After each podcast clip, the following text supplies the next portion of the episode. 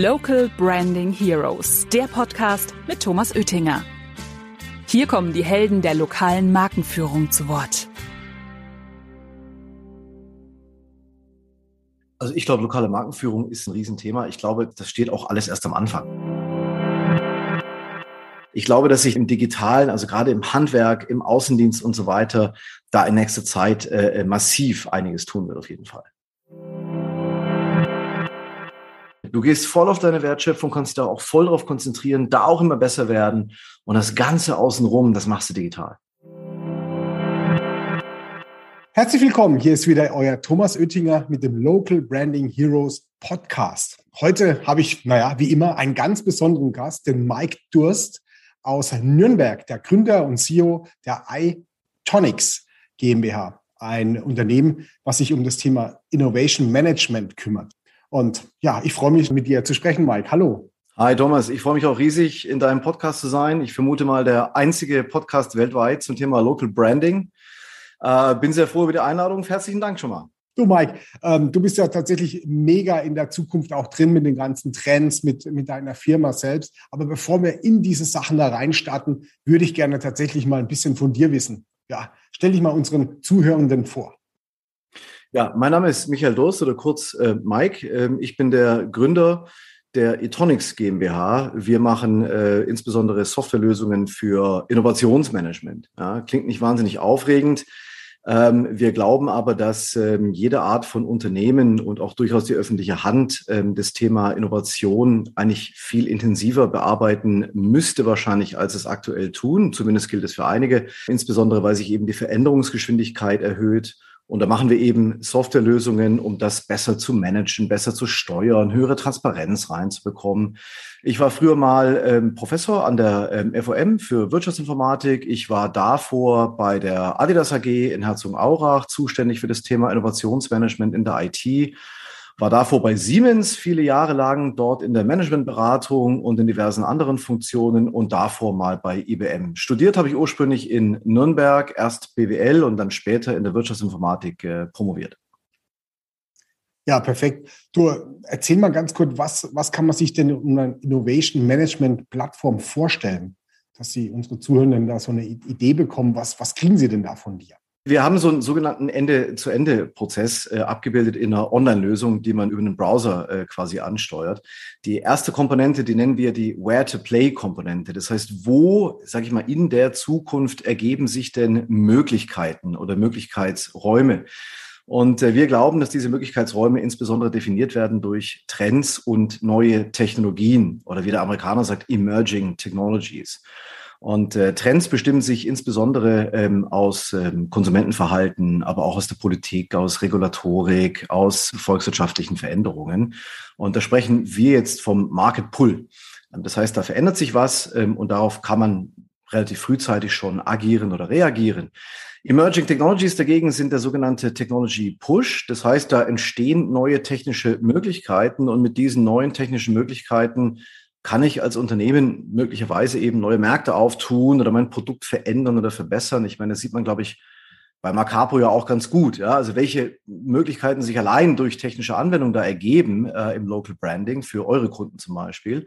Und das eben kombiniert mit den, mit den Bedürfnissen, mit den Marktveränderungen, das ist dann, was wir einen Opportunity Space nennen oder ein Handlungsfeld. Ne? Und jetzt, jetzt muss ich als einen zweiten Schritt hergehen. Also der erste ist dieses Where to Play. Also wo kann ich quasi Räume aufmachen? Wo kann ich Zukunft gestalten? Ja, das zweite ist How to Win, nennen wir das. Das heißt, das zweite ist jetzt, jetzt weiß ich ungefähr, aha, da entwickelt sich was sowohl auf der technischen Seite als auch auf der Bedürfnisseite oder auf der Regulatorik und so weiter.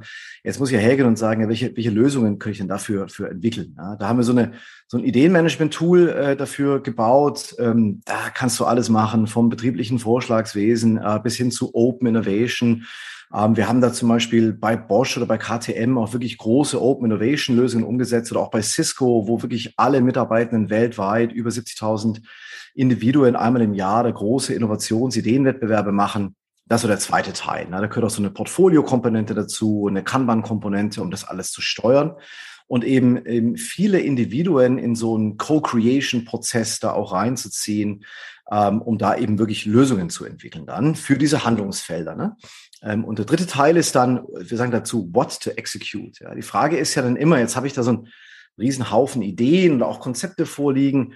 Wann will ich die denn umsetzen? Also wann ist der richtige Zeitpunkt? Wann habe ich auch das Budget dafür? Äh, wann ist vielleicht auch die, die Risikokomponente gut ausbalanciert? Und das ist am Ende vom Tag ist das Roadmapping und Portfolio Management. Das heißt, was wir machen ist, ganz am Anfang, wir machen so Trend- und Technologieradare, dann machen wir das Thema Ideation und dann machen wir das Thema Roadmapping und Portfolio Management. Und das zusammengefügt nennen wir dann Ende-zu-Ende Innovationsmanagement. Sehr spannend. Und genau, wir werden heute uns mal über Trends dann auch unterhalten und Technologien in dem Zusammenhang mit dem Thema Local Branding. Aber bevor wir da richtig einsteigen, wir waren jetzt auch schon ein paar Mal miteinander in, in Nürnberg essen. Wir sind ja räumlich nicht so weit äh, getrennt voneinander und es sind immer sehr, sehr spannende Abende. Erzähl mal den Zuhörenden, was ist denn dein Lieblingsgetränk, Mike? Mein Lieblingsgetränk ist äh, Gin and Tonic. Ähm, und es, da kommt auch der Firmenname Itonics tatsächlich. Also ich sage immer, die, das Itonics kann auch was anderes bedeuten wie Innovation, Technologie, Organisation, Networking und so weiter. Also die Wahrheit ist, wir saßen da 2009 in der Roten Bar Nürnberg äh, und, und, und haben so uns Namen für eine Firma überlegt. Ne? Und da haben wir festgestellt, alle haben einen Gin and Tonic in der Hand. Und dann haben wir gesagt, da müssen wir irgendwas damit machen. Und so kamen wir dann auf, auf Itonics. Deswegen immer noch bis heute Gin and Tonic. Ja, super. Ja, ähm, erzählst du uns äh, nochmal ganz kurz, du, du warst ja Professor an der, in Nürnberg, äh, an, der, an der Uni. Und ähm, ich meine, was, wenn du, du warst ja ein paar Jahre da auch dort, also sechs Jahre Professor, was hat dich denn bewogen zu sagen, nee, also wäre es nicht mehr, meine akademische Laufbahn hänge ich an den Nagel, ich mache nur noch Itonics? Das ist ja immer so ein bisschen äh, historisch bedingt vielleicht. Ich habe da eben äh, promoviert und habe dann nach der Zeit, auch als ich da bei, bei der Adidas AG in Herzogenaurach war, immer wieder Gastvorlesungen gehalten ähm, und, und habe mich auch immer sehr interessiert für, für eben neue Technologien, wollte immer so ein bisschen am Ball bleiben und, und, und ich habe immer gedacht, wenn du wenn du mit den Studierenden da eben interagierst und so, ne, da, musst du auch am Ball bleiben, da musst du auch immer wieder ähm, da neue Vorlesungsformate entwickeln und so weiter. Und so, so kam das dann eben, dass, dass auch die, die Professur damals in Wirtschaftsinformatik ähm, ähm, da zustande kam. Das war vielleicht auch ein glücklicher Zufall. Und äh, da ist eben parallel die Firma gewachsen, also Etonics. Wir, wir haben angefangen 2009, vor zwölf Jahren, und dann, dann waren wir erst zu fünf, dann waren wir irgendwann zehn und dann irgendwann 20. Ähm, heute sind wir fast 130 Leute. Ähm, und, und irgendwann ging das nicht mehr. Ne? Also irgendwann musste dich dann entscheiden ähm, und dann ist die Entscheidung damals äh, für die Firma gefallen.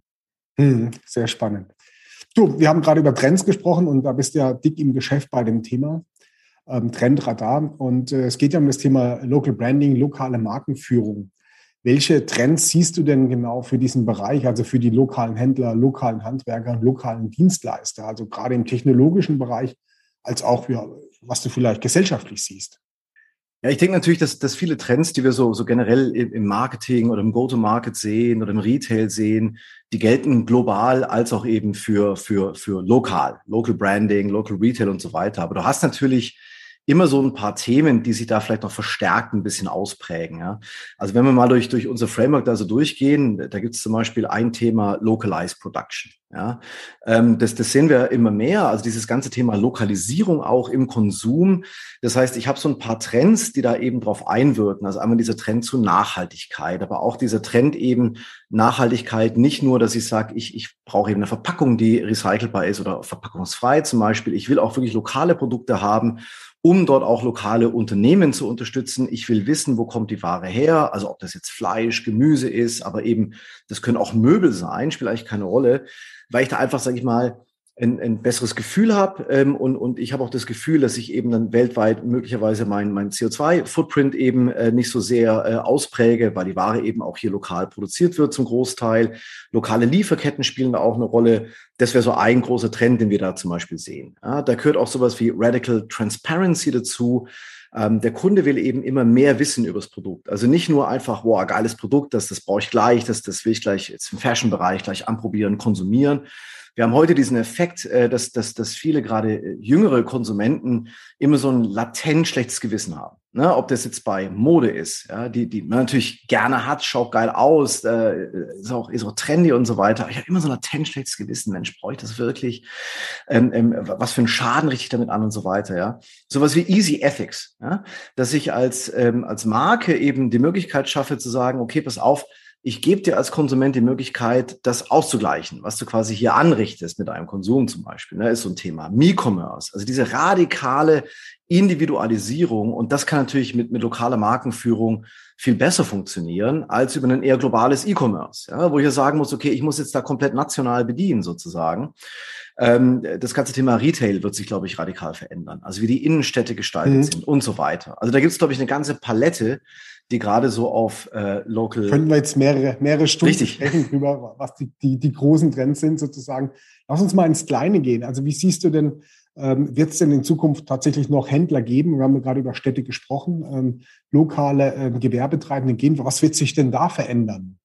Also ich glaube auf jeden Fall. Ne? Ich meine, wir hatten jetzt diesen Trend, dass sich ähm, der, der, der Retail ähm, so, so ein bisschen, sage ich mal, von der Individualisierung löst und jede Innenstadt irgendwie so gefühlt gleich aussieht. Ne? Das ist aber nur so ein Gefühl, das stimmt ja nicht wirklich. Ne? Aber gefühlt hast du überall ein H&M, das ist ein Sarah, du hast ein DM, das ist ein Rossmann ne? Ähm, ähm, und so weiter. Und dann gehst du in jede beliebige Innenstadt und sagst, Mensch, schaut alles gleich aus. Bei den Restaurants ist das Gleiche passiert. Du hast überall die Ketten, die die Prime-Lagen dann eben haben, weil die es leisten können. Ich glaube, das ist ein Trend gewesen, der sich jetzt Stück für Stück wieder ein bisschen mehr in Richtung Individualität, äh, in Richtung Spezialisierung auch entwickeln wird. Hoffentlich. Ne?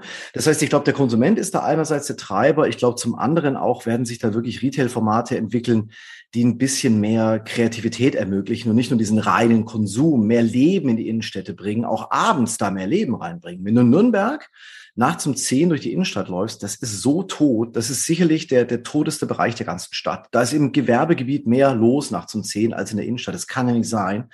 Und da müssen jetzt Konzepte her, auch dieses, dieses Sterben der großen Warenhäuser und so weiter.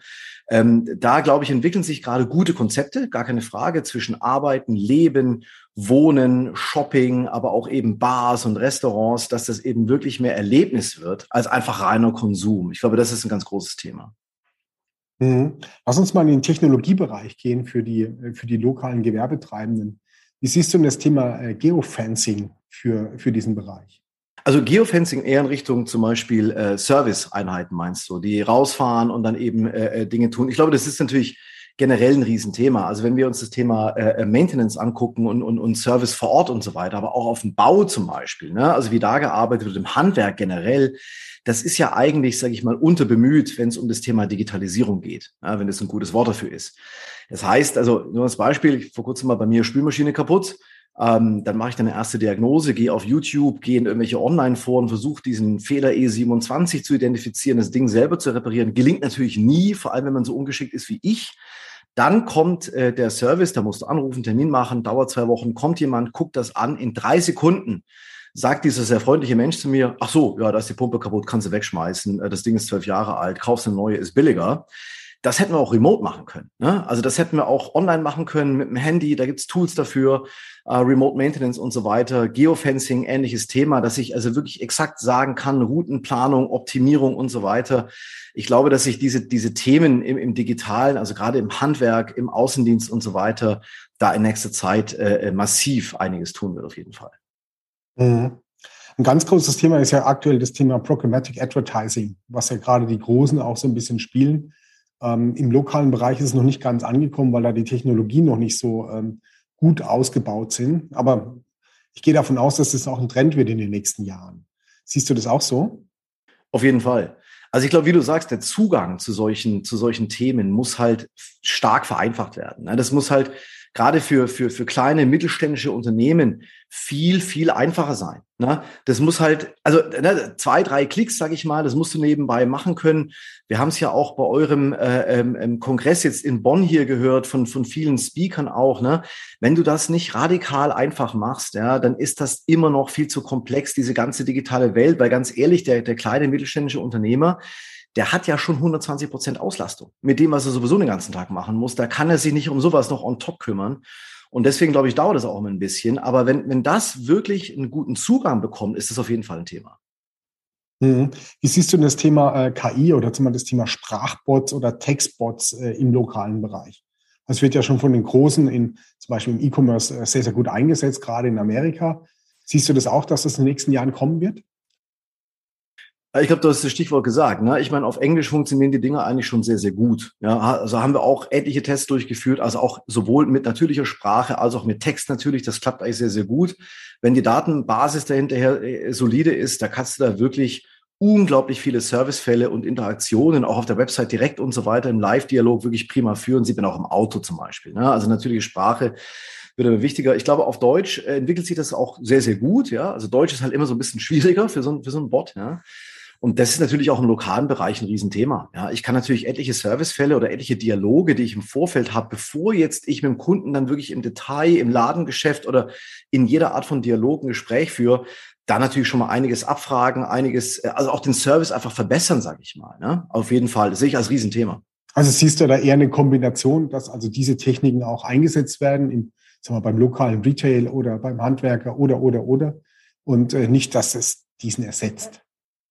Also ähm, ich, glaube, ich glaube, das Handwerk wird sich nicht ersetzen wollen und auch lassen. Also ich meine, das ist ja, also, ne, also auch der lokale Händler, ja, da gibt es also sicherlich Themen, wo man sagen kann, Teile davon können online gehen, Teile davon können auch ersetzt werden. Aber der Kern des Ganzen, glaube ich, also, also, also das wird nicht ersetzt werden. Ja, Im Gegenteil, das wird sich wahrscheinlich eher wieder auf diesen Kern konzentrieren, einfach aus dem Grund, also wie du ja auch sagst, ne, ich kann mit so Bots und so weiter diese Tätigkeiten außenrum, die kann ich natürlich automatisieren. Ja, das ist ja wie wenn du einen Termin zum Reifenwechsel ausmachst. Das ist ja immer noch unfassbar schmerzhaft. Das will ja auch keiner. Ne? Ich habe vor kurzem, ich habe einen BMW, habe ich vor kurzem mal probiert, einen Termin für Reifenwechsel online auszumachen. Da brauchst du immer noch 28 Klicks. Da kriegst du so einen verrückten Kalender, musst du eine ICS runterladen, musst du deinen Kalender wieder importieren. Also das, das ist wirklich schmerzhaft. Ne? Da rufst du einfach an, das geht immer noch schneller. Das könntest du aber auch mit einem Bot machen. Ja, also das ist ja keine wertschöpfende Tätigkeit, Termine zu vereinbaren für einen Reifenwechsel. Das geht im Handwerk ja genauso. Also wie viele Handwerker sehe ich, die permanent im Handy am Ohr irgendwelche Termine koordinieren oder irgendwelche, sag ich mal, lapidaren Tätigkeiten koordinieren, während sie eigentlich lieber Fliesen verlegen würden oder ihr Kerngeschäft machen, weil da wird ja auch Geld verdient. Mit dem Terminvereinbaren außenrum genauso. Das geht im Arzt davon abgesehen äh, exakt auch so. Ne? Was die inzwischen am Telefon hängen, und ich glaube, da gibt es natürlich riesen Möglichkeiten. Aber der Kern des Ganzen, der wird sicher nicht abgeschafft werden durch Digitalisierung. Du meinst erst einmal die Querschnittsfunktionen, die eigentlich nicht wertschöpfend sind. Exakt. Und äh, Exakt. da wird wahrscheinlich auch, äh, werden dann einige Marken auch da drauf springen, um ihre essentiell. auch vor, vor Ort unterstützen zu können, dass sie auch wieder mehr einbauen können, mehr beraten können im Kunden, mehr im Ladengeschäft, also die wertschöpfenden Sachen dann auch machen. Du gehst voll auf deine Wertschöpfung, mhm. kannst da auch voll drauf konzentrieren, da auch immer besser werden. Und das Ganze außenrum, das, das, das machst du digital. So viel wie möglich. Ja. ja. Ja, Mike, ich sehe schon unsere Zeit. Wir könnten ja, wie, wie immer, wenn wir zusammen sind, könnten wir ja viele, viele Stunden noch quatschen. Ich glaube, unsere Zuhörenden haben jetzt ein bisschen einen Einblick gekriegt, äh, was du, sag mal, was du denkst, äh, für was du, äh, was du auch zuständig bist. Und hast du noch ein paar abschließende Worte zum Thema lokale Markenführung? Also ich glaube, lokale Markenführung ist, ist ein Riesenthema. Ich glaube, das, das steht auch alles erst am Anfang. Also ich glaube, da entwickelt sich unglaublich viel. Da wird sich sowohl im digitalen als auch vor Ort, als auch in der Kombination vor allem, da wird sich noch ganz viel tun in den nächsten Jahren. Also insofern sowohl, sowohl das, was du machst, was deine Company macht, was eure Kunden machen, äh, finde ich super, super spannend. Ähm, und ich freue mich auf den nächsten Austausch mit dir, ähm, um da wieder mal drüber zu quatschen. Ganz herzlichen Dank für die Einladung, Thomas. Ja, Dankeschön, Mike, für deinen äh, Einblick und äh, ich freue mich aufs nächste Treffen, Mike. Dankeschön. Danke, auf bald. Mehr Infos zum Thema findet ihr auch auf unserer Webseite macapo.com. Local Branding Heroes findet ihr auf Spotify, Apple Podcasts und überall, wo es Podcasts gibt. Abonniert den Podcast und lasst gerne eine Bewertung da. Local Branding Heroes, der Podcast über lokale Markenführung mit Thomas Oettinger.